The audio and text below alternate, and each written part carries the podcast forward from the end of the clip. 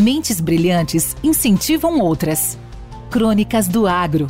Com seus especialistas e líderes comentando, opinando e analisando diversos assuntos através da sua ótica e de sua experiência. Seja você o fator multiplicador. Boas práticas. Boas ideias.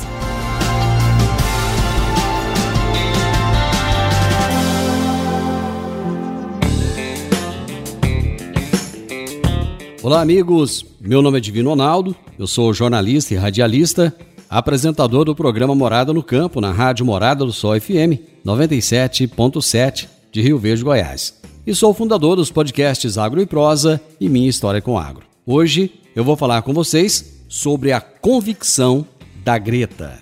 Sabem por que a ativista Greta Thunberg faz tanto sucesso e até foi indicada ao Prêmio Nobel da Paz? A resposta é simples ela fala com tanta convicção de determinados temas que se tornou a porta-voz perfeita daqueles que têm interesses obscuros por trás do agro. Muitos poderosos viram nela a carinha perfeita para consternar as multidões e, com o seu jeitinho angelical, argumenta de temas que nem ela mesma tem a noção do que se trata, mas que ela própria acaba acreditando, tamanha é a convicção com que fala.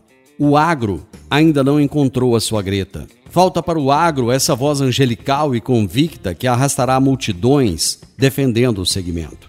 Mas quando digo multidões, não me refiro àqueles que estão dentro da porteira, mas daqueles que estão do lado de fora, dos que acreditam firmemente na Greta, na Anitta e nas demais vozes desconectadas com o campo e que nunca pisaram no pó da terra. A convicção da Greta me perturba. O seu olhar confiante demais quando diz que a Amazônia arde em chamas.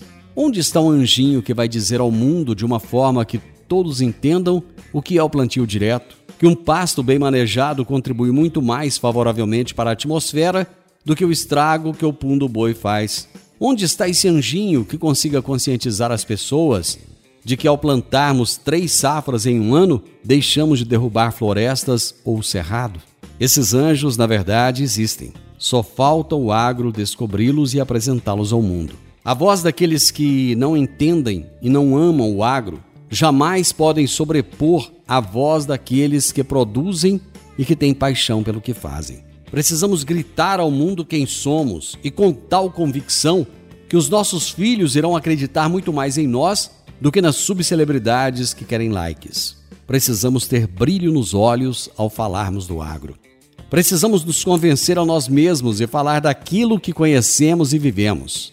Assim, o mundo passará a acreditar muito mais em nós e muito menos na grita. Grande abraço para vocês e até a próxima semana. Com temas expressivos e dinâmicos, esse intercâmbio semanal visa oferecer um melhor desenvolvimento em suas habilidades profissionais e nas atividades e práticas do seu cotidiano.